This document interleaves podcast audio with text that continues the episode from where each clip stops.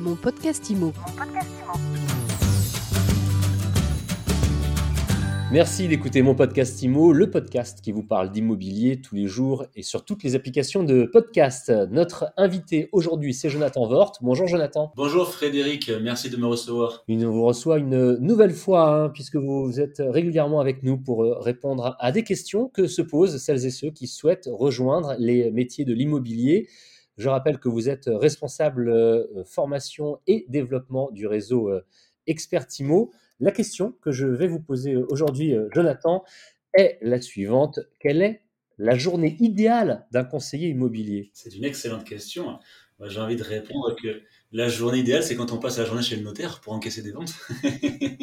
c'est ça, mais malheureusement, c'est pas toujours comme ça. Alors avant d'arriver à cette journée idéale, quelles sont les autres journées idéales J'ai envie de dire qu'en fait, il n'y a pas de journée idéale du mandataire. C'est ça qui fait la richesse de, de ce métier, c'est que quand on se lève le matin, quand on a une vraie activité, on ne sait pas ce qui va nous arriver. C'est pas vrai. On peut avoir un agenda booké euh, aujourd'hui, par exemple, ou demain, et, changer totalement à la fin de la journée, en réalité. Euh, donc, il n'y a pas de journée idéale. Euh, j'ai envie de dire que la journée idéale, c'est celle que vous allez vous fixer en fonction de vos ambitions et de vos objectifs, en fait. Je vais aller plus loin après dans l'information, c'est que la journée idéale, c'est son toutes vos plages, toutes vos actions qui sont planifiées dans l'agenda. En fait, il, y a, il, doit y avoir euh, certainement entre 40 000 et 50 000 euh, mandataires immobiliers. Moi, j'ai envie de dire qu'il y a entre 40 000 et 50 000 journées idéales. Si je retourne la question autrement, quels sont les éléments indispensables à effectuer dans une journée lorsqu'on est euh, négociateur ou conseiller immobilier? Ben Là encore, ça va dépendre de, de des actions qu'on aura planifiées et de où on en est dans notre carrière, de nos ventes, de notre prospection, euh, de notre relationnel en fait.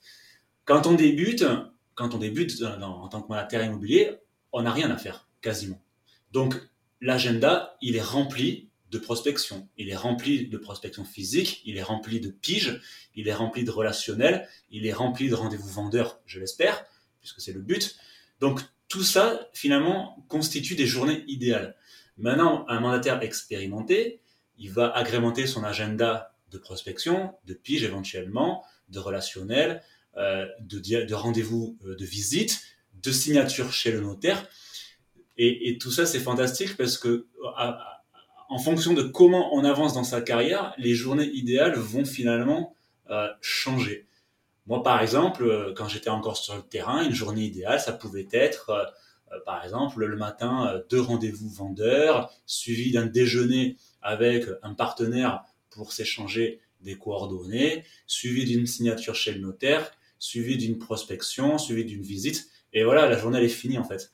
Euh, ça, ça peut être une journée idéale. C'est une journée déjà bien remplie en, réalité. Allez, une dernière question. Jonathan, vous parliez à l'instant de quelqu'un qui, qui, débute, qui démarre. Alors, comme vous le disiez vous-même, au début, l'agenda, il n'est pas plein, il ne se remplit pas tout seul.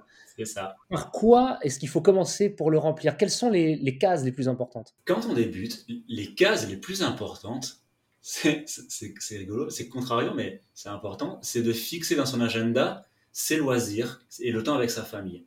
Parce qu'il y a beaucoup de débutants qui démarrent et qui euh, commencent à se mettre des journées de 12 heures et, finalement qui arrêtent vite. Parce que l'immobilier, c'est un marathon, ce n'est pas un sprint.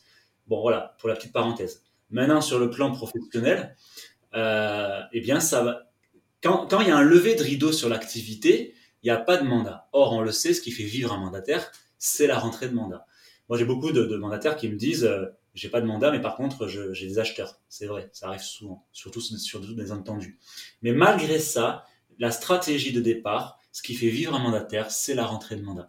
Donc, ça va être de planifier dans l'agenda toutes les techniques de prospection inimaginables euh, et les plus créatives, on en a déjà parlé dans un autre podcast, pardon, pour pouvoir aller chercher du mandat. Donc ça va passer par du marketing, ça va passer par de la pige essentiellement quand on débute, ça va passer par la prospection physique, par du relationnel, ça peut être de la création d'événements, ça va être toutes les techniques inimaginables pour se faire connaître et pour pouvoir rentrer du mandat. La première chose à faire quand on, commence l'immobilier, c'est un acronyme, c'est prendre son café. C-A-F-E connaissance, amis, famille, environnement professionnel proche. On peut déjà le fixer ça dans l'agenda. On peut se fixer euh, de, contacter toutes ces personnes-là. Et je peux vous garantir que quand on planifie, ça prend du temps en réalité, parce qu'on connaît beaucoup plus de personnes qu'on ne le croit. Exactement, c'est ce qu'on appelle la liste chaude, effectivement, dans le, dans le marketing. Et c'est ce par quoi il faut commencer. Merci beaucoup pour euh, ces informations et pour ces conseils avisé Jonathan Vort. Avec plaisir, merci Frédéric. Vous êtes euh, responsable de la formation et du développement du réseau euh, Expertimo. On vous retrouvera bientôt, évidemment, sur euh, mon podcast IMO, le podcast de l'immobilier que vous retrouvez où vous voulez et quand vous voulez sur toutes les plateformes, sur toutes les applications de podcast. On se retrouve donc rapidement pour un nouvel épisode, pour une nouvelle interview. Mon podcast IMO. Mon podcast IMO.